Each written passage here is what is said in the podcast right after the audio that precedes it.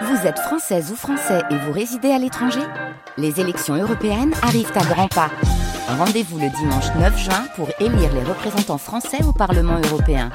Ou le samedi 8 juin si vous résidez sur le continent américain ou dans les Caraïbes. Bon vote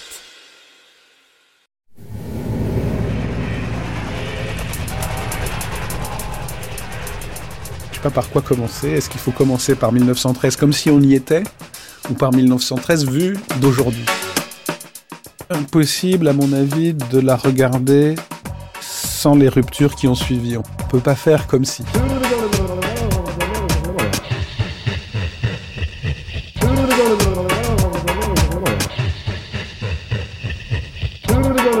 Deuxième moment de notre matinée 1913 sur France Culture avec une table ronde consacrée aujourd'hui aux femmes en cette fin de belle époque.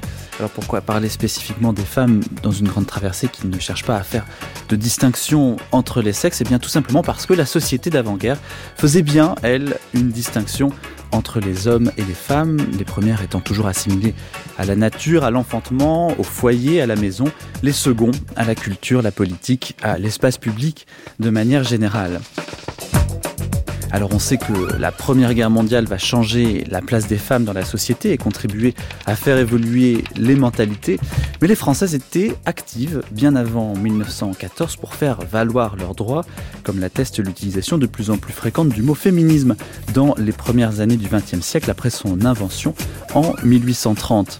Alors qu'est-ce qu'être une femme au quotidien en 1913 Où en sont les revendications féministes? Comment envisage-t-on la sexualité féministe à une époque où le saphisme est beaucoup discuté quel est le rapport au corps également des femmes de cette époque? Telles sont les questions que nous allons nous poser dans l'heure qui s'ouvre avec mes trois invités d'aujourd'hui. D'abord Geneviève Fraisse, philosophe et historienne de la pensée féministe, auteur notamment du livre Les femmes et leur histoire.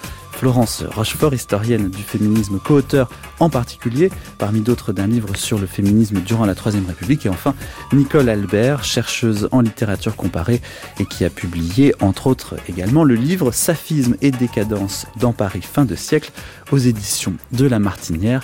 Bonjour à toutes les trois. 1912, Downton Abbey. C'est le domaine familial des Crolets. Ici, deux univers se côtoient Bienvenue à Downton. sans se mélanger. Ces plateaux a été son frère Oui, Madame Patmore. Monsieur Crowley était le cousin et l'héritier du titre de Monsieur le Comte. Je croyais que c'était Lady Marie l'héritière. Je suis pas idiote, c'est une fille. Les filles ne peuvent pas hériter. Lady Marie va avoir une surprise de taille. Alors c'est un extrait de la bande-annonce de Downton Abbey, la série anglaise qui commence en 1912 et se poursuit les années suivantes. Évidemment, ce n'est pas un travail d'historien, mais on y comprend quand même certains aspects de la vie des femmes de l'époque et notamment, on l'a entendu, le fait qu'elle n'ait pas d'autonomie juridique. Alors Florence Rochefort, en 1913, les femmes sont considérées comme des mineurs sous la tutelle de leur mari. C'est l'héritage euh, du Code civil napoléonien euh, de 1804 qui avait distingué très fortement entre les droits de l'homme et les droits des femmes, et en particulier des femmes mariées, parce que les femmes célibataires avaient presque l'équivalent d'un homme célibataire. Mais les femmes mariées, elles, étaient vraiment considérées comme des enfants, des mineurs. Elles passaient euh, de la tutelle de leur père à la tutelle de leur mari, et donc elles n'avaient pas de- de- d'existence juridique. Elles ne pouvaient pas signer un contrat, elles ne pouvaient pas euh, être considérée comme une femme responsable. Et alors comment on justifiait ça à l'époque, Geneviève Fraisse? Je ne sais pas si on peut le justifier, mais ce qu'on peut, ce qu'on peut dire, c'est que c'est en train de, de bouger fortement, et notamment on a l'exemple de ce qui se passe en 1912, puisqu'est obtenu euh, le droit de recherche en paternité qui avait été précisément interdit par ce code civil, qui était autorisé sous l'Ancien Régime. Donc cette lutte féministe qui dure depuis longtemps va aboutir en 1912 à cette recherche en paternité. Cela dit, est-ce que les femmes sont heureuses dans le mariage? Je vous ai apporté une petite citation de Catherine Pozzi, Ah. écrivaine, euh, qui a été l'amante ensuite en 1920 de Paul Valéry, auteur, philosophe, etc. Voilà, elle Mais là commence- qui était mariée avec, Ah, avec euh, Bourdet, Bourdet en elle- 1913. et bien précisément, elle ouvre son journal en 1913, elle le commence, et voilà ce qu'elle écrit en deuxième page, ou à peu près. Nous apprenons le mariage, que dis-je? J'apprends. J'apprends à faire ce que je ne veux pas faire et à, entre guillemets, aller comme l'apôtre où je ne veux pas aller. J'apprends à avoir envie d'abord de, ce dont il a envie. J'apprends à travailler, si habituellement que cela devient machinal, à le rendre content.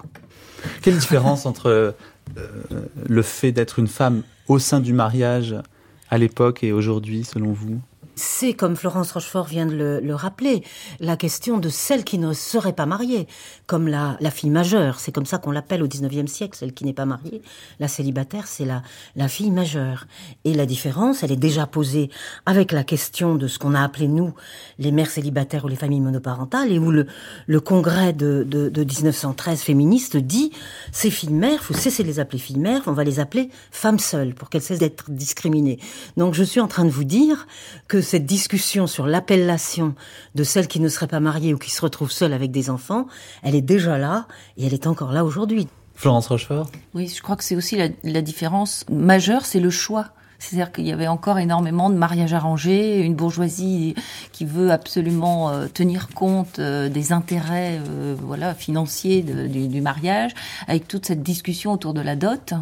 Et puis, il y avait aussi du, concubinage. Il y a aussi une distinction entre les classes sociales qui est beaucoup plus forte. Le concubinage, c'est plutôt chez les classes sociales les moins favorisées. Les moins favorisées, mais aussi avec peut-être pas tant de choix que ça. Euh, dans la mesure où il y a peu d'autonomie financière et plus on descend dans les classes sociales, moins il y a d'autonomie. Nicolas Albert, euh, dans la littérature, on voit cette femme mariée est-ce qu'on comprend quelle est sa condition au quotidien? Oui, bien sûr. Là, il faut distinguer entre les plumes masculines et les plumes euh, féminines, bien évidemment. Les plumes masculines euh, empruntent exactement la même voie, même si dans le roman populaire de l'époque, on met plutôt l'accent sur les situations de ménage à trois ou d'adultère. en tout cas, ce type de d'intrigue, évidemment, qui a un lectorat. Du côté des femmes, c'est beaucoup plus subtil. Il y a évidemment une écrivaine majeure de l'époque qui se pose pas mal de questions. C'est Colette. Colette euh, qui prend évidemment des personnages qui lui ressemblent, qui correspondent aussi à sa situation de femme mariée puis euh, lâchée dans la nature en quelque sorte. Mariage malheureux également. Voilà, mariage malheureux avec Willy. Euh, quand elle reprend sa liberté, elle va devoir évidemment assurer sa subsistance, même si auparavant elle, elle écrivait, mais c'est évidemment le mari qui, qui signait et qui, qui gérait l'argent du ménage. Et donc elle va se lancer dans le À ce moment-là, elle crée des personnages de femmes émancipées qui sont évidemment un petit peu euh, tiraillés entre l'attirance pour euh, la sécurité sentimentale, le mariage. C'est ce qu'on voit par exemple dans La Vagabonde, où le personnage de Renée, qui euh, est danseuse de musical, mime, rencontre un homme avec lequel elle va à un moment donné envisager le mariage. Et puis finalement, à la fin du roman, elle va reprendre la route et décider d'échapper à ce, nouveau carcan. Et ce qui est intéressant, c'est que l'année suivante, c'est-à-dire au moment où euh, Colette est enceinte d'Henri de Jouvenel en 1912, elle va euh, écrire un autre roman, enfin avant d'ailleurs de, de, mettre au monde sa fille, L'entrave, où là justement on retrouve le personnage, mais qui a renoncé au musical, et le titre même du roman en dit long sur sa conception de, la femme mariée. D'ailleurs, le rapport de Colette avec sa fille euh, mm. ne sera pas simple, ce qui en dit aussi long mm. sur euh, la, la, la, conception qu'elle se fait euh, d'être une femme. Mm. Être une femme, c'est être une femme libre. Et pour Colette, il est possible que d'avoir euh, une fille, ce soit une entrave plus qu'autre chose. Oui, tout à fait.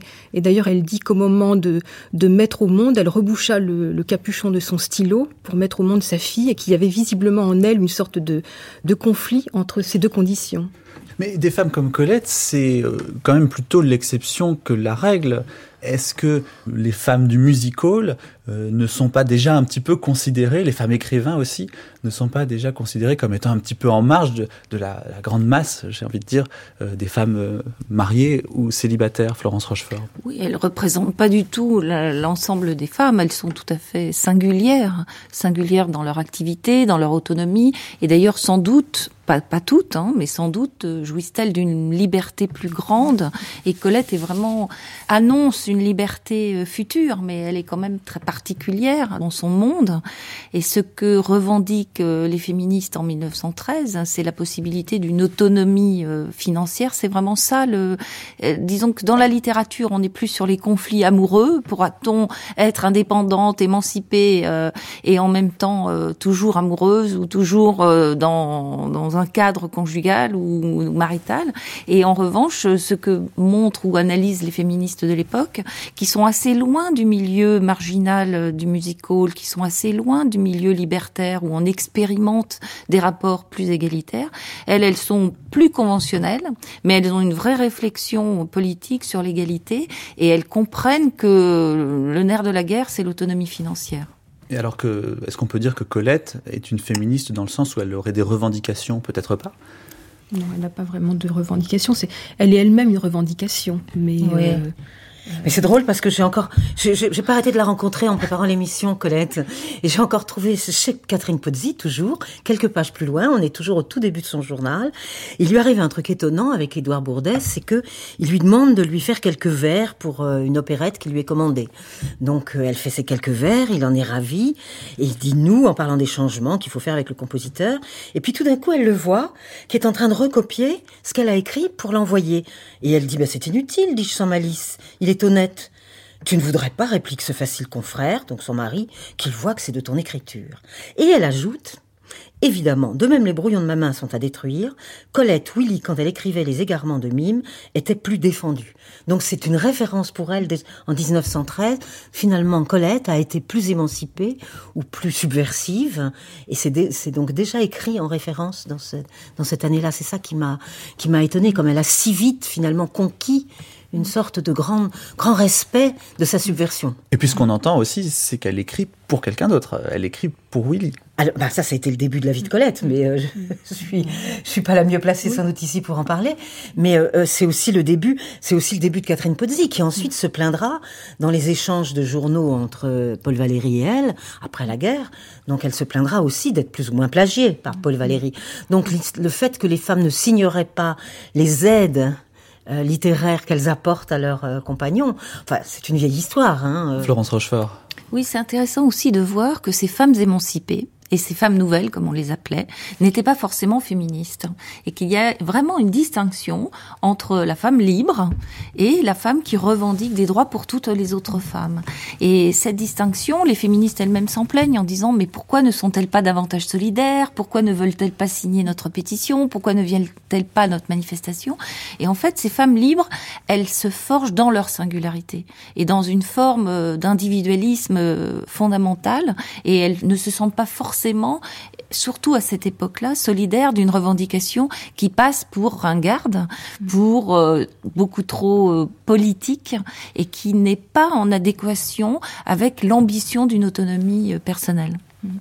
pour rebondir sur ce que vous dites, il y a deux femmes très célèbres au tournant du siècle, mais qui continuent à, produire parce que justement elles doivent là aussi euh, gagner leur vie par l'écriture. C'est Rachilde et Lucie de la rue Mardrus, euh, qui l'une et l'autre se positionnent tout à fait en opposition avec ça. Rachilde qui publie, bon évidemment un peu plus tard, mais un petit livre qui s'intitule Pourquoi je ne suis pas féministe, alors qu'elle-même, au tournant du siècle, en tout cas à la fin des années 90, euh, elle avait une carte de visite sur laquelle était portée le, la mention Rachilde, homme de lettres. Et puis d'autre part, Lucie de la rue Mardrus, qui, dans les années 20, euh, je crois, écrit Embellissez-vous, qui est une sorte de petit traité de d'élégance et de beauté, où elle tire à boulet rouge sur ces femmes qui portent euh, la jupe culotte, qui se masculinisent, et elle se positionne très clairement contre ça, alors même que, à la fin du 19e siècle, elle accompagnait euh, son mari dans les pays d'Afrique du Nord, elle s'habillait en pantalon, on la voit à cheval, justement dans le magazine Femina, qui lui consacre plusieurs reportages. Donc vous avez un exemplaire ici de 1913. Oui, qui est un magazine absolument passionnant donc il y a une sorte de presque de contradiction, mais la volonté justement, je crois, enfin je ne sais pas, vous me contredirez si c'est nécessaire, la volonté de ne pas être assimilée à ces femmes euh, qui descendent dans la rue, ces suffragettes qui ont été tellement euh, noircies par euh, par la presse et par le, discours ambiant. Oui, c'est le rapport aux politiques qui est vraiment différent. Autant dans les années 1970, il y a un féminisme qui naît complètement dans le politique, et autant et une émancipation individuelle personnelle qui naît dans le politique, autant à cette époque là l'émancipation de ces femmes-là, leur accès à l'écriture, ça a souvent été aussi un combat personnel, et elles ne se reconnaissent pas dans une sphère politique. Geneviève Fraisse. Oui, alors, sur la difficulté de l'endroit où se trouvent les féministes, on peut dire qu'elles sont, elles sont coincées entre plusieurs vents contraires. Parce que euh, que des femmes ne veuillent pas se dire féministes quand elles sont des, des auteurs, des écrivaines, des artistes, ça, euh, j'ai l'impression d'en avoir toujours rencontré, y compris à la fin du 20e, au début du 21e. Genève. Voilà. Mais pourquoi elle serait coincée Si je prends par exemple le fameux congrès euh, international de 1913, qui est donc le féminisme qu'on a dit bourgeois, mais où, où ça va? De la question de l'égalité de traitement, du revenu minimum, de l'égalité de l'éducation, etc., à toute la bienfaisance, la lutte contre la tuberculose, l'hygiène, etc. On peut dire peut-être un mot, dire ce qu'était ce, ce congrès? C'est le congrès des œuvres et institutions féminines, droits des femmes, et c'est Madame Avril de Sainte-Croix, féministe fort connue, qui en fait le, le compte rendu et il sera donc publié en 14. Donc c'est un congrès important. C'est un congrès euh, important dont là il y a des documents, on a on a minute par minute en fait tout ce qui s'y passe. Et ce que j'ai remarqué en le, en le refeuilletant hier, c'est que d'une part il y a donc le ministre de l'Intérieur qui est là pour dire pour ne prendre qu'une partie de ce qui est annoncé, à savoir la bienfaisance la citoyenneté, il en, il en voit pas. Euh, ça n'existe pas dans son discours. Il y a que la bienfaisance. Donc ça, c'est le, premier vent contraire qu'elles ont, c'est de n'être vues que du point de vue de la bienfaisance, qui est effectivement leur problème, mais en même temps, elles vont jusqu'au bout de savoir, par exemple, s'il faut soutenir les Anglaises qui sont en prison parce qu'elles sont suffragettes ou pas. Elles se disputent autour de ça éventuellement à la fin. Voilà, c'est c'est compliqué. Ça, c'est le premier vent contraire. Et le deuxième vent contraire, c'est qu'évidemment, les néo-malthusiens, les anarchistes, l'extrême gauche du mouvement ouvrier n'est pas nécessairement favorable au féminisme. Bien au contraire. Il y a quand même un conflit qui est tout le conflit du mouvement ouvrier et dont je vous ai apporté là un exemple non pas français mais léniniste sous, dans un, dans un article de la Pravda de Lénine. La classe ouvrière ne périt pas, elle grandit, elle devient plus forte et plus virile. Je vous passe. Voilà pourquoi, et voilà pourquoi seulement, nous sommes les ennemis absolus du néo-malthusianisme, de cette tendance propre au couple petit bourgeois, recroquevillé et égoïste qui bredouille apeuré. Mon Dieu fait que nous ne puissions nous maintenir d'une façon ou d'une autre. Quant aux enfants, il vaut mieux ne pas en avoir.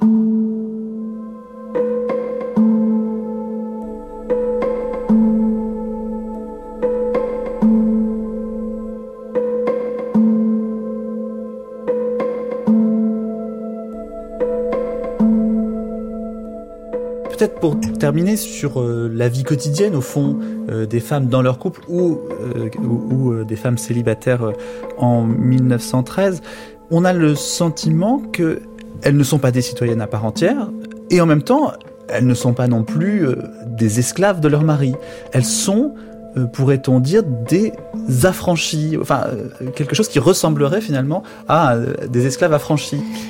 Oui, est-ce que les, les femmes, parce qu'elles étaient soumises à un code tout à fait inégalitaire, étaient-elles tout le temps dans des situations d'inégalité? C'est un peu ça votre question. Et en fait, c'est là aussi où il y a un piège, il faut faire attention. C'est-à-dire qu'à la fois, euh, nous, historiennes des femmes et du genre, on a montré les inégalités, on les a analysées, mais en même temps, il y avait des tas de femmes qui pouvaient tout à fait s'en dépêtrer dans leur vie quotidienne. C'est-à-dire qu'il ne faut pas non plus imaginer que ces femmes étaient euh, soumises euh, et toujours dans... Simplement, il y en avait qui tombaient sur des maris euh, avec qui elles étaient dans un rapport euh, de confiance et ne, ne, elles ne souffraient pas forcément de cette inégalité. Et ce qui était absolument grave, c'est quand elles ne pouvaient pas se défendre contre un mari qui était injuste, euh, brutal, qui leur volait leur dot et où elles n'avaient plus aucune existence juridique. Par ailleurs, quand elles voulaient monter ou leur commerce, elles avaient une signature, le, le mari signait pour elles. Donc il y avait beaucoup de... Quand on les trouve, quand on va dans la rue en 1913, on voit plein de femmes, plein de femmes actives, plein de femmes relativement autonomes, des femmes qui prennent la bicyclette et qui d'ailleurs se posent pas forcément la question de celles qui souffrent de cette inégalité. Et puis, euh, par rapport à la citoyenneté, qui était aussi une des grandes questions euh, de l'époque, dont, dont, déjà Geneviève a parlé, beaucoup de femmes ne se posaient pas forcément cette question. Elles ne sont pas forcément euh, inconscientes, mais elles sont pas intéressées par la politique. Et là, il y a vraiment quelque chose. Elles ne s'identifient pas forcément à cette idée de la citoyenneté.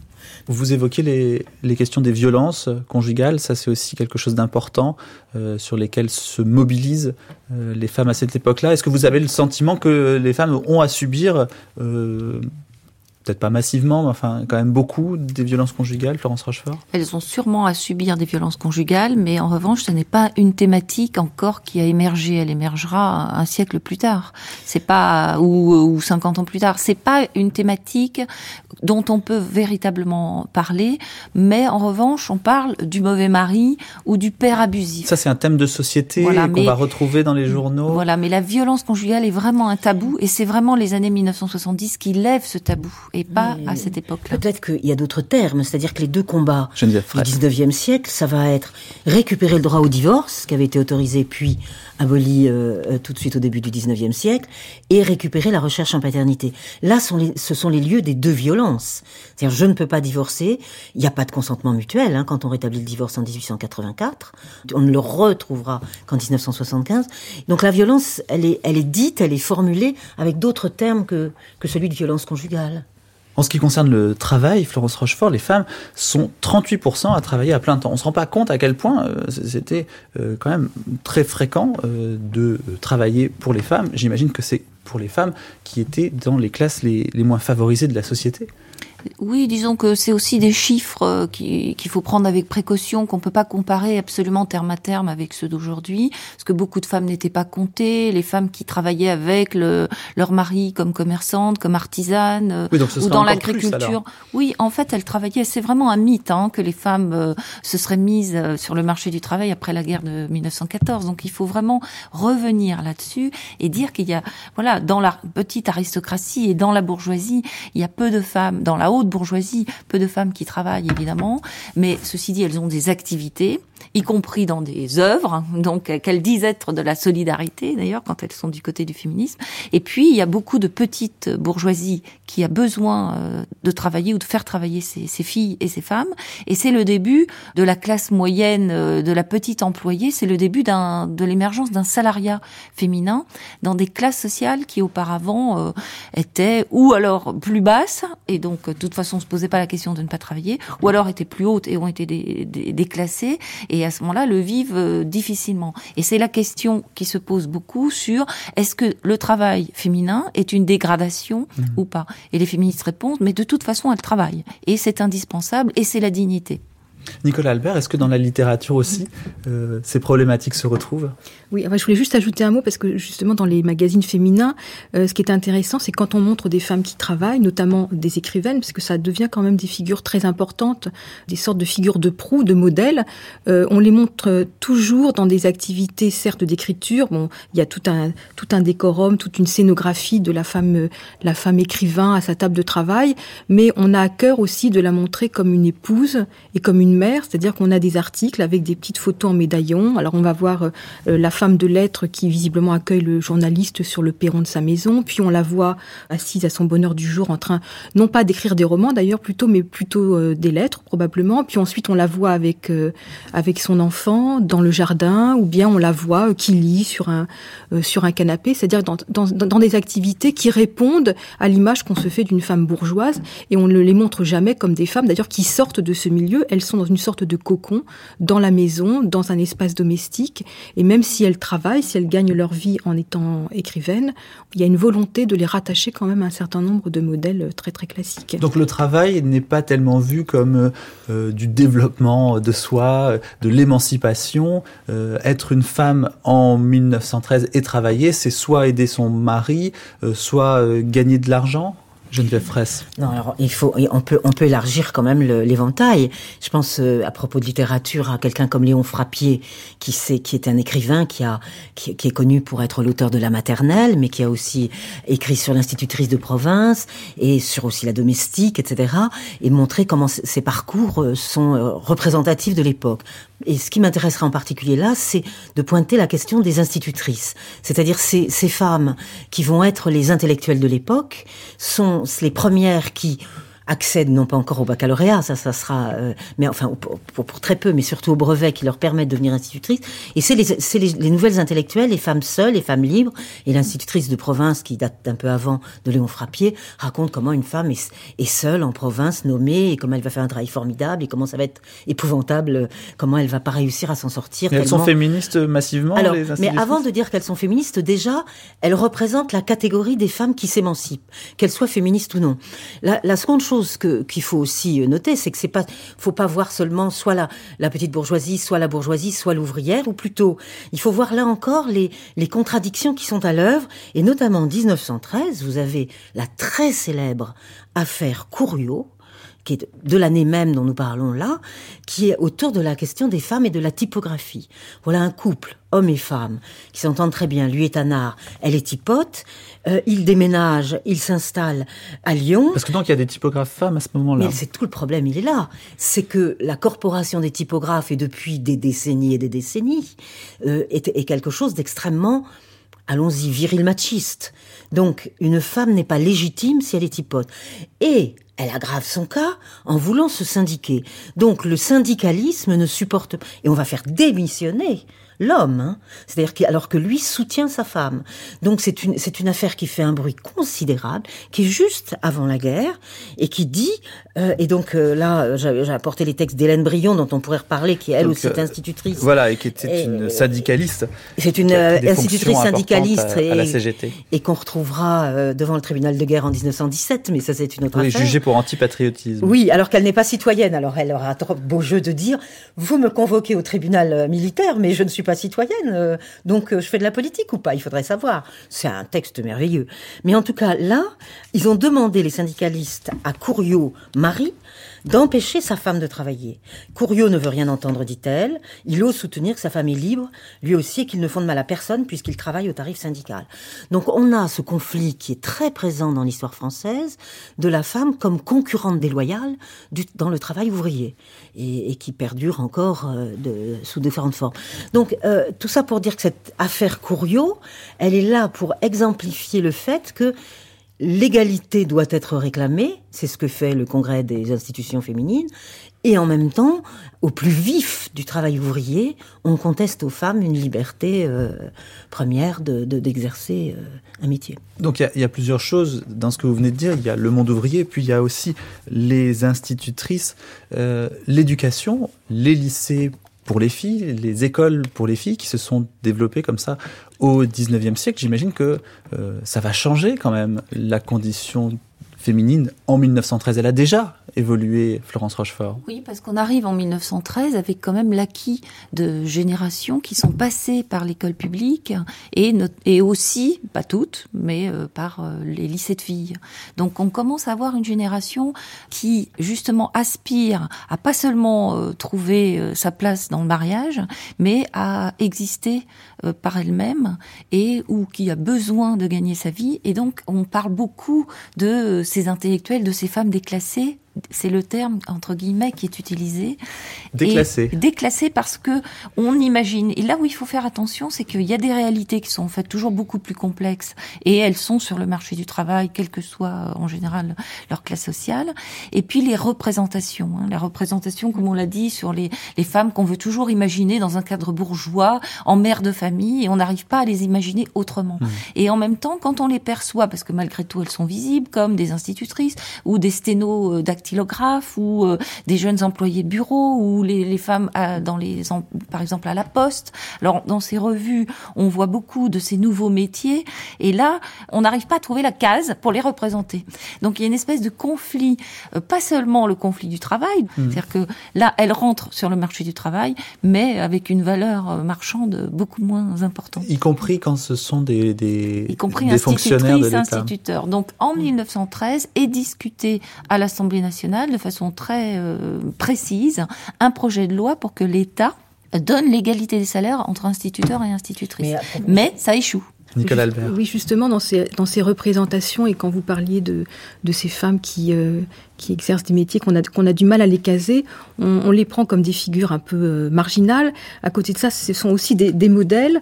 Et euh, je pense notamment à toutes ces femmes à l'époque, la première femme avocat, la première femme cocher, la première femme chauffeuse de taxi, qu'on présente comme des phénomènes, et à côté de ça, comme des modèles. Cela dit, elles sont très souvent représentées euh, comme des femmes qui ont perdu, entre guillemets, une part de leur féminité, notamment parce que leur, leur activité pro professionnelle implique qu'elles aient euh, soit euh, le costume d'avocat, soit euh, pour conduire un, une voiture, un costume qui fait disparaître leur forme. Donc il y a en fait une sorte de, de double discours. On les montre comme des modèles, mais en même temps, on sent qu'elles n'appartiennent plus vraiment à la catégorie des femmes. Évidemment, ça a perduré, mais je pense que ça prend vraiment naissance au tournant du siècle. Quand je pense que ça commence avant. Oui. Je pense que ça mm. commence au 19e siècle aussi. Mais 1913, c'est précisément la fin du 19e siècle. exact, c'est vrai, pardon. Et, en même temps, je pense que 1913, et juste les années, euh, juste avant la Première Guerre mondiale, on est dans un moment de relative euh, des premiers acquis de l'émancipation. C'est-à-dire que c'est pas encore des acquis législatifs, mais c'est des grandes discussions et on a l'impression le sujet est posé. Euh, le sujet est posé. Les femmes en bicyclette ne font plus euh, scandale. Euh, on continue bien sûr à avoir tout, tout ce fantasme de, de, de, de la fin de l'harmonie des sexes à cause du féminisme et de l'émancipation des femmes. Mais malgré tout, on sent une société qui est prête à accepter, à lâcher du lest.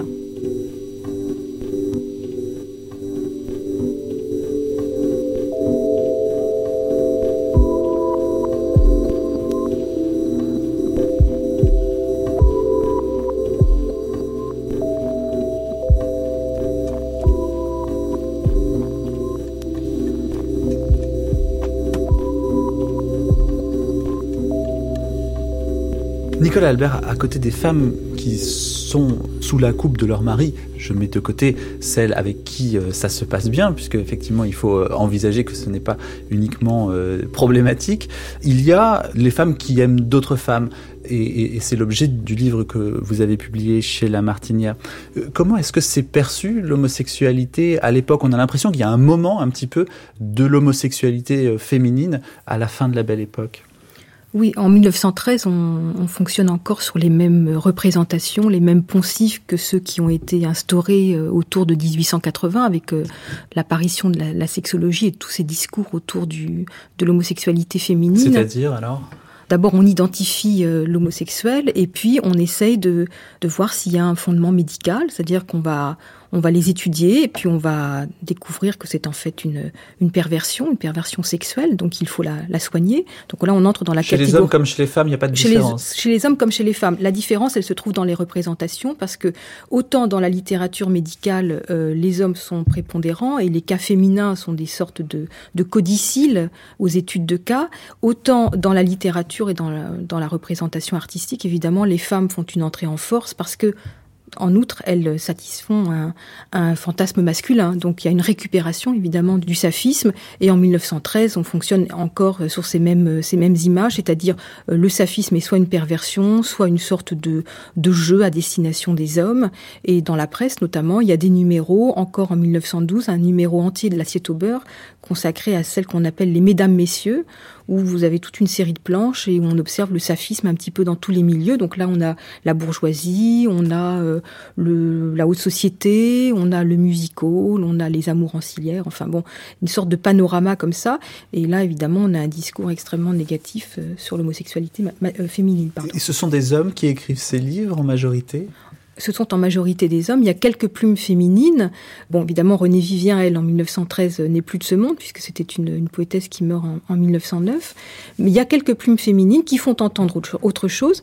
Et là encore, évidemment, Colette, qui pourtant ne s'est jamais posée, elle, comme, comme lesbienne à part entière, elle a eu des aventures féminines, elle a vécu avec Missy, et on peut dire qu'elle est une des premières à avoir fait un, un coming out, puisqu'en 1907, elle se produit avec Missy sur les planches du Moulin Rouge dans une pantomime qui s'appelle Rêve d'Égypte, où elle échange un baiser avec euh, son amante. Et on voit là que la réaction extrêmement hostile du public, euh, de la presse, euh, que les choses n'ont pas du tout changé.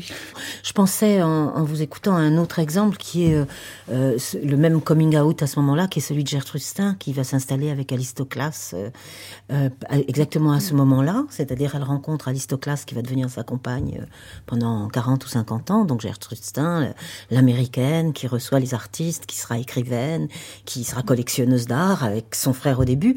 Et en fait, Alistoclas est la, est la collaboratrice de son frère.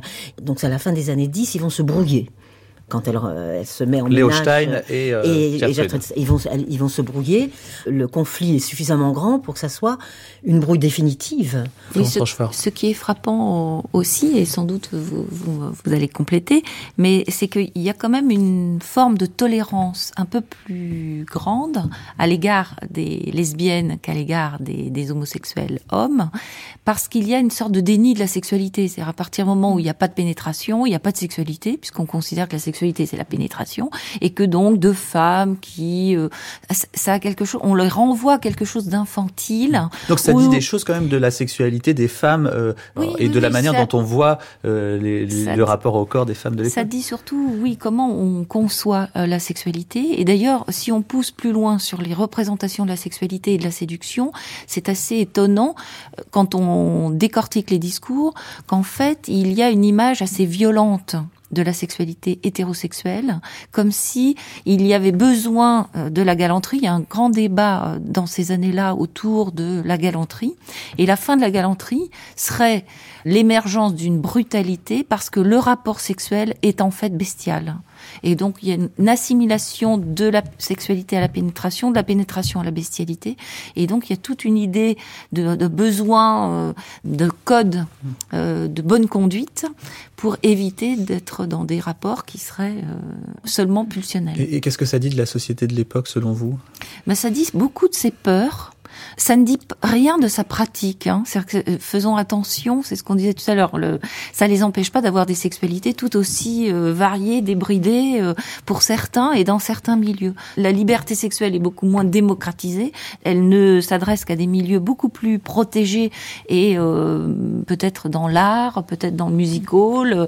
mais en revanche, ça dit beaucoup sur les représentations et les peurs de la sexualité comme quelque chose de, de dangereux. Monsieur Clémenceau n'est hélas qu'un politique. Et ce qui prouve qu'il n'est pas un homme d'idées, c'est qu'il semble bien n'avoir jamais réfléchi à la question féministe.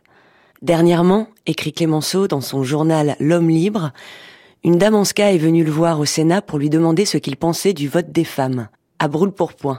Comme cela, il était embarrassé. Ah, si on était venu lui parler d'une contingence quelconque de la politique courante, il aurait eu une réponse immédiate. Mais le vote des femmes, pour savoir ce qu'il en pensait, il fallait qu'il y songeât. En une colonne et demie, M. Clémenceau nous expose ses réflexions. Rien de bien neuf, c'est surtout en politique que tout est dit. Son article avait un titre rosse, presque obscène même. Toutes ces dames au scrutin, pour paraphraser le Toutes ces dames au salon des maisons hospitalières. Monsieur Clémenceau, les femmes de maison tolérées ne peuvent guère être plus de quelques milliers. Il peut y en avoir à peu près autant que de souteneurs, au nombre desquels il faut ajouter le contingent des prostituées pour l'un ou l'autre sexe. Comment donc, monsieur Clémenceau, lorsqu'on vous parle des droits de la femme, pouvez-vous penser tout de suite aux maisons de tolérance? Iriez-vous donc bien souvent? Monsieur Clémenceau reconnaît que si l'éducation politique de la femme est en retard, la faute en est aux hommes qui, par le seul pouvoir de la force, ont maintenu les femmes dans la servitude. Mais cette œuvre inique de la force, M. Clémenceau ne veut rien faire pour la réparer. L'assujettissement de toute une moitié de l'humanité lui est indifférent. Il ne voit que l'éventualité immédiate, le péril clérical. Et pour le conjurer, ce péril, il désire que le vote des femmes arrive le plus tard possible.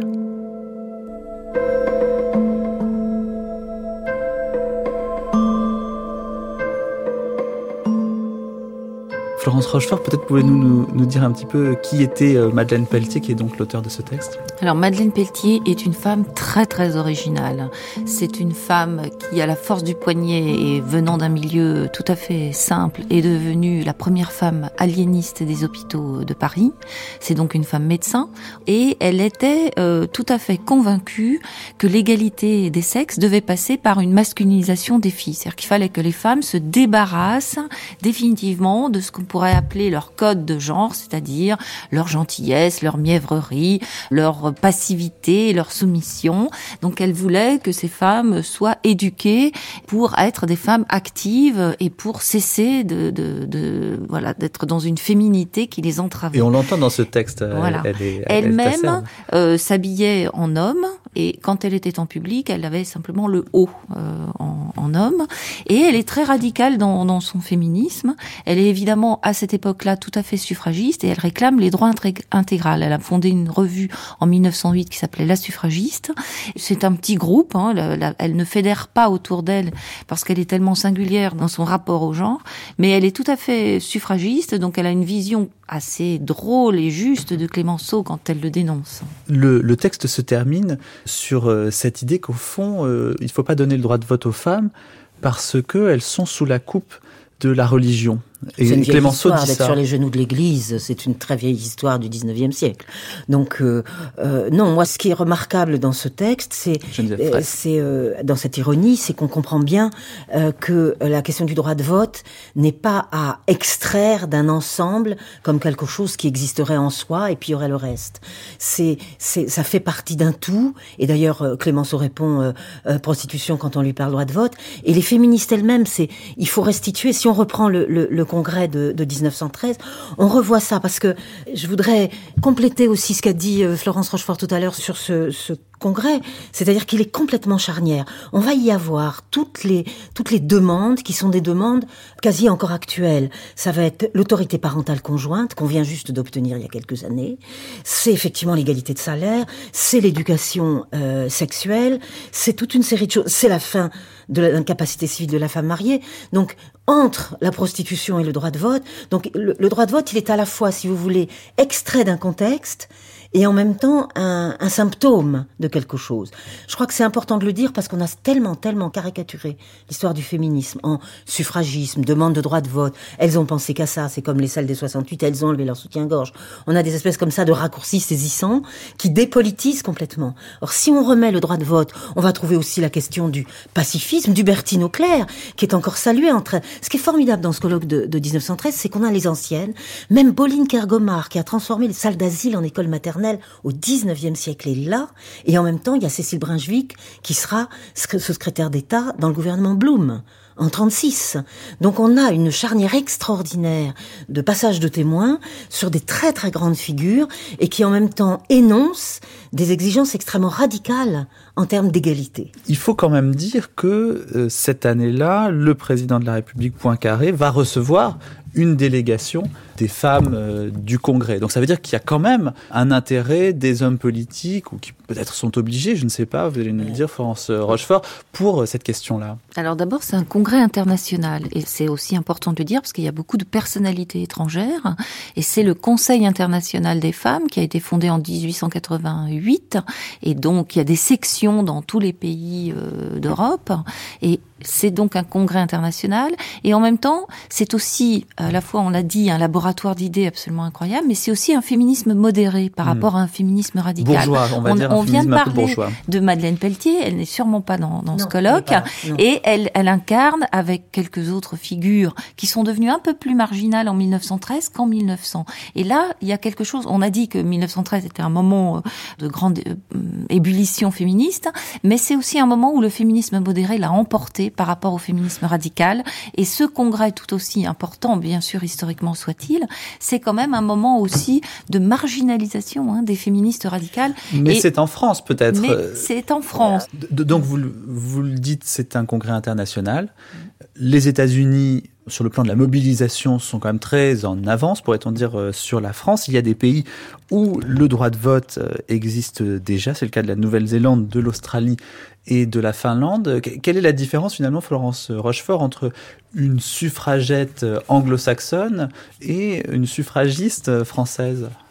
Alors déjà, dans beaucoup de pays, la question du droit de vote est liée à ce moment-là à la question du suffrage universel. Et en France, le suffrage universel euh, masculin, mais date de 1848. Donc, y a, et dans beaucoup de pays, finalement, elles obtiennent le droit de vote à des dates euh, qui précèdent celle de la France, qui est très tardive en 1944, mais aussi à la, à la faveur d'une mobilisation pour le passage d'un suffrage censitaire à un suffrage universelle et à ce moment-là, elle s'accroche à cette à cette revendication. Donc euh, peut-être on peut distinguer aussi la façon dont, dont, dont ces pays accèdent à l'égalité des sexes, mais en tout cas, ce qu'on peut retenir, c'est que c'est une dynamique internationale et que c'est très important dans les pays. Euh, par exemple, le, voilà le, texte de Stuart Mill, c'est on est dans la période précédente, mais c'est la traduction du texte de Stuart Mill qui provoque la création de groupes féministes dans toute l'Europe au milieu des années 1800 donc il y a vraiment des synergies, des échanges d'idées. Et ce colloque qui est très important en 1913, parce que justement le président de la République, le Premier ministre, enfin etc., tout le monde, et on voit toutes les huiles républicaines qui accueillent, mais c'est aussi un congrès de philanthropes. C'est un féminisme philanthropique qui finalement est adoubé par la République, au détriment aussi d'un féminisme euh, qui est plus révolutionnaire euh, et qui est plus égalitaire et surtout beaucoup plus subversif d'un point de vue euh, des équilibres et des identités. L'idée, c'est n'en demandons pas trop, soyons, euh, soyons dociles et puis on, et surtout, on nous donnera peut-être quelque chose. Soyons plus classiques hmm. dans la féminité et euh, dans le rapport au corps. Nicolas Albert, est-ce que la vraie féministe doit pousser la haine du sexe fort. Est-ce qu'on doit se positionner contre les hommes à cette époque-là? En tout cas, c'est le discours que certains voudraient faire passer. Mais non, ça ne vient pas du tout des femmes. Mais il y a effectivement un Qui discours... voudrait faire passer ce discours ben Justement, les hommes, les journalistes, les écrivains. Euh, euh, voilà, c'est une façon de, de, de, rabattre le débat. Et il y a tout un tas d'articles dans la presse à l'époque. Quand on lit ce genre de choses, on peut être sûr que la plume est masculine. Quand bien même, parfois, ce qui est assez intéressant, c'est que c'est signé de noms féminins qui sont évidemment des pseudonymes. Florence Rochefort, c'est votre sujet, ça. Euh, le rapport des hommes, la manière dont il y a pu y avoir aussi des hommes euh, voilà, féministes d'ailleurs. Peut-être qu'on peut juste euh, rappeler effectivement une ambiance générale extrêmement misogyne et antiféministe, donc qui cible vraiment le féminisme comme la, la mauvaise femme et la mauvaise féminité. Mais il y a aussi des hommes qui sont des soutiens extrêmement forts du féminisme, et notamment Ferdinand Buisson, qui vient de faire une proposition pour euh, que la, France accorde le, droit de vote aux femmes, et qui euh, crée une ligue d'électeurs pour le suffrage des femmes, à l'image de ce qui se passe d'ailleurs dans les pays anglo-américains. Donc il y a vraiment des hommes mobilisés, et il y a un féminisme mixte, même s'il y a aussi un mouvement qui s'identifie à un mouvement de femmes, mais il y a des hommes qui sont adhérents à des groupes féministes, qui prennent des initiatives pour l'égalité des sexes. Et ça, c'est quelque chose qu'il faut quand même euh, rappeler. Donc, c'est pas les hommes contre les femmes, c'est quand même des partisans et des partisanes de l'égalité des sexes et d'une liberté euh, contre ceux qui sont contre cette liberté et qui seront quand même euh, majoritaires. Oui, la danse, j'en ai ignoré l'existence pendant presque toute ma jeunesse, enfin, si, je veux dire mon adolescence. Elle m'a été révélée euh, pendant mon séjour au lycée Henri IV. Il est arrivé ceci un soir de jeudi. Au moment du dîner, nos camarades sont revenus absolument transformés. Nous avions peine à les reconnaître. Ils ne mangeaient pas et ne parlaient que de ce qu'ils venaient de voir. Et ils venaient de voir Isadora Duncan. Ils faisaient des pas, ils imitaient ses gestes, enfin, c'était l'acropole, c'était toute la Grèce, tous les temples grecs et tous les dieux grecs qui avaient passé dans la silhouette d'Isadora. Je n'eus que... Enfin, je, brûlais d'envie de, la voir à mon tour, et je n'ai pas tardé à satisfaire mon désir. Et ce qui est curieux, euh, c'est que j'apprenais le grec depuis longtemps, mais que je n'ai commencé à l'apprendre sérieusement que parce que j'avais vu danser Isadora. Marcel Jandot, qui n'était sans doute pas un très grand féministe, mais qui savait euh, apprécier euh, le phénomène Isadora euh, Duncan, qui en 1913 est au fait de sa gloire, alors que lui se trouve au lycée Henri IV. Nicolas Albert, Isadora Duncan, c'est une autre façon à ce moment-là mm-hmm. d'aborder le corps féminin, c'est une autre manière de l'envisager. Oui, en effet, Isadora Duncan, à son époque, c'est une sorte d'apax dans le monde de la chorégraphie. Elle a un petit peu travaillé avec Lau Fuller, qui était la grande star euh, du tournant 1900. Elle a une démarche très singulière, quelqu'un qui va retourner aux sources, notamment de la Grèce. Hein, la Grèce, c'est vraiment le berceau de tout. Elle s'inspire des bas-reliefs euh, antiques euh, pour euh, imaginer une danse, alors qui est moins une reconstitution des danses grecques, évidemment, qu'un retour à la nature. C'est quelqu'un qui, est, qui décide de libérer le corps, d'abord par la danse. Elle est tout à fait opposée à la pratique des pointes, et elle est très opposée en cela à Pavlova, qui était une danseuse classique, hein, qui avait un grand talent, mais qui, pour elle, obéissait trop au code de la danse, la danse classique telle qu'on la pratique encore aujourd'hui. Donc elle libère le corps, elle libère le mouvement, et il paraît que euh, la voir, en effet, c'était, là Jouando est tout à fait euh, précieux, euh, c'était une expérience absolument inoubliable parce que elle portait des tuniques plus ou moins longues, parfois d'ailleurs assez courtes, des robes lacées comme on en voit aussi en Grèce, et puis elle dansait pieds nus. Hein. Donc euh, c'est une danse où le corps euh, ne subit aucun carcan, où on voit les formes, euh, où les mouvements sont complètement libres, comme si en quelque sorte elle, improvisait sur un canevas. Donc cette danse d'Isadora Duncan, elle est possible à la fin de la belle époque, elle n'aurait pas été possible avant Est-ce que la société, dans ce qu'elle est, a permis euh, l'émergence d'un nouveau rapport au corps? Je ne sais pas s'il faut voir tout comme un, comme un progrès linéaire. Hein. Je ne sais pas s'il faut forcément toujours parler euh, voilà, en termes de, de, de progrès. C'est un moment qui cristallise un autre rapport au corps. Mais la bicyclette en 1796, c'est une révolution tout aussi fondamentale, hein, qui prenait d'autres aspects avec la culotte bouffante et le fait de, de bouger, de se libérer. Là, c'est c'est aussi une représentation sur scène. C'est-à-dire qu'après, tout le passage, c'est comment ensuite se diffuse dans une société ce que quelqu'un fait émerger sur scène ou dans un monde artistique. Et j'en profite pour dire que c'est aussi un moment, euh, ces années 1910, euh, où on est frappé par le fait que toutes ces transformations de, la vie des, de la vie des femmes et des rapports hommes-femmes passent peu dans la culture de l'élite et passent peu dans la culture des esthètes. On trouve peu de traces et d'échos dans la grande littérature ou dans l'avant-garde artistique que dans le petit roman euh, de gare. Et comment vous expliquez ça? Parce que c'est un phénomène profondément middle class et que pour l'instant, l'art et l'artiste euh, ou le grand écrivain s'identifient à une forme d'art qui ne laisse pas la place à cette nouveauté. Et du coup, elle est invisible et elle est invisible aussi par des réflexes euh, de misogynie et d'antiféminisme. Mais il y a vraiment un rapport aussi de l'art qui se voit en train d'être un art et qui donc ne laissera pas la place à euh, ce qui semble être quelque chose de vulgaire. Geneviève Fraisse. Je crois que on ne peut pas seulement parler du corps et de sa mobilité, ce qui, ce qui vient d'être fait, si on n'aborde pas euh, la question de la nudité. C'est-à-dire que ce qui change, alors sans qu'il y ait de progrès linéaire, il y a quand même des ruptures. Et à la fin du 19e siècle, ou dans la seconde moitié du 19e siècle, la question du rapport au nu, c'est pas seulement l'affaire de Courbet, hein, c'est c'est l'ensemble des choses. C'est pas seulement la photographie qui va démultiplier le corps nu féminin partout.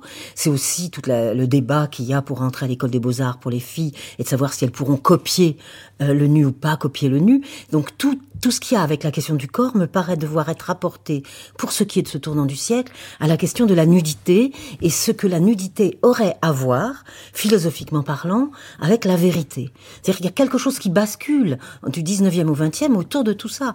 Tous les débats qu'on a sur tel ou tel type de tableau. ça bascule dans quel sens alors? Qu'est-ce qu'on Moi, je pense que c'est un changement du statut de la vérité ou bien c'est la possibilité euh, dans euh, cette émancipation qui est pas seulement euh, tout ce qu'on a dit depuis tout à l'heure, hein, mais qui sont des, des, changements de représentation qui vont avec la fin de la question métaphysique. Le retour à, à l'Antiquité n'est pas là par hasard.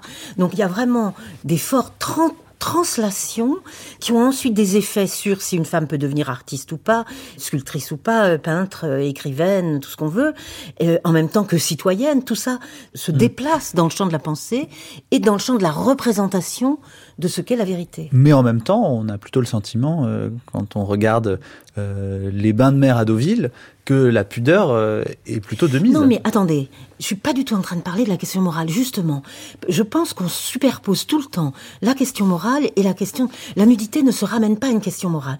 Ça serait une erreur. On a l'habitude d'expliquer énormément de choses par le fait du puritanisme du 19e siècle, de, de, ceci, de cela. Ça me paraît toujours une mauvaise explication, la question de la morale, ben, parce que c'est en général fait pour recouvrir autre chose.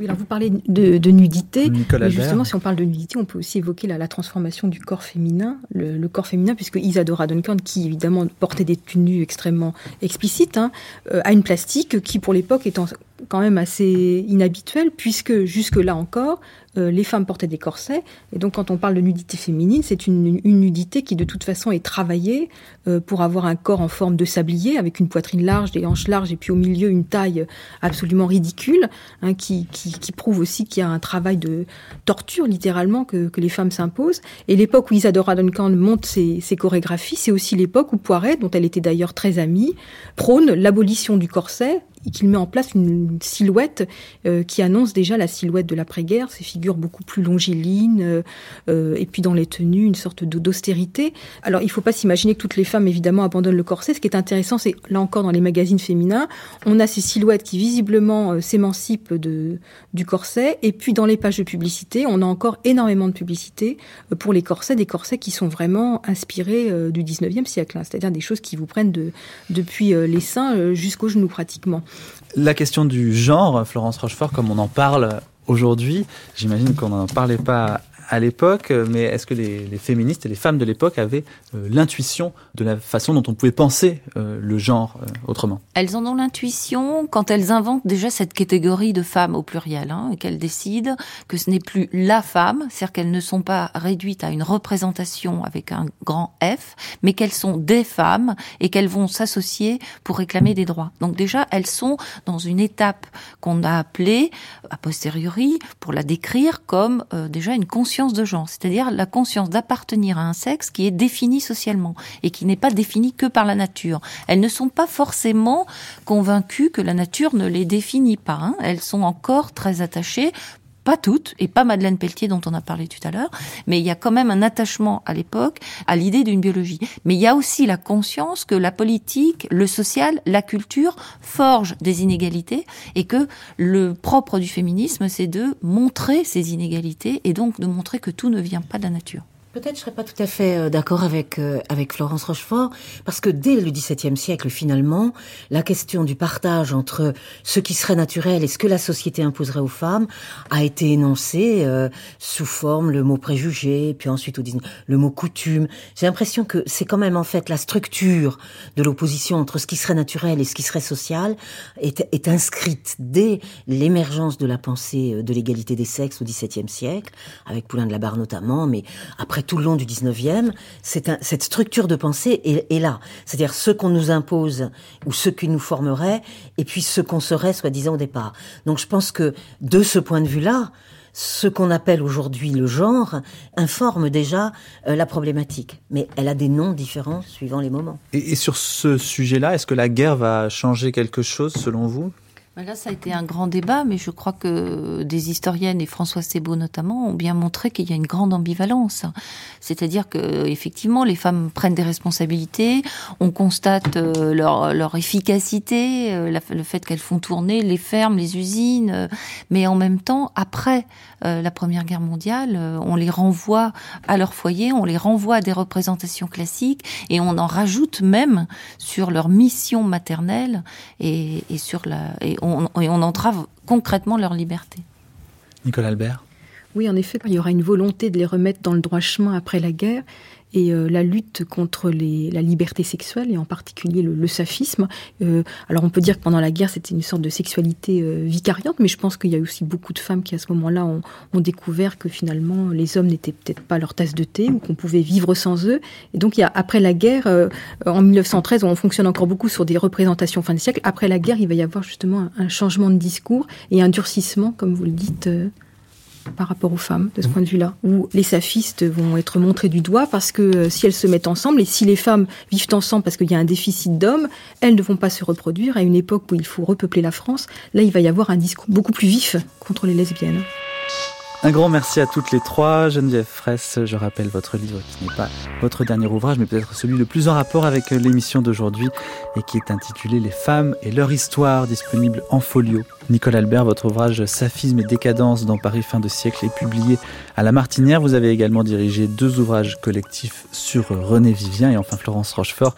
Votre livre coécrit avec Laurence Klejman s'intitule L'égalité en marche. Il est publié aux éditions des femmes. Vous êtes également l'auteur, l'autrice de nombreux autres ouvrages. Signalons par exemple avec Eliane Viennot L'engagement des hommes pour l'égalité des sexes aux presses universitaires de Saint-Étienne. Votre grande traversée 1913 continue sur France Culture avec dans un instant un documentaire consacré à la modernité technique, commerciale, industrielle et au mode de vie de cette époque-là, ainsi qu'à la façon dont on peut les penser.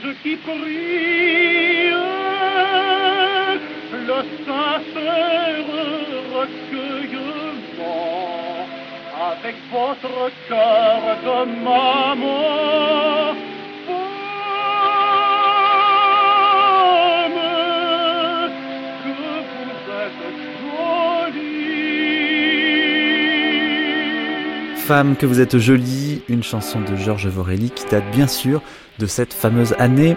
Vous êtes bien sur France Culture, notre grande traversée 1913 continue. Mathieu Garrigou-Lagrange, Manouchak Fachaï, mixage Alain Joubert, attaché d'émission, Marie Dalquier. À tout de suite.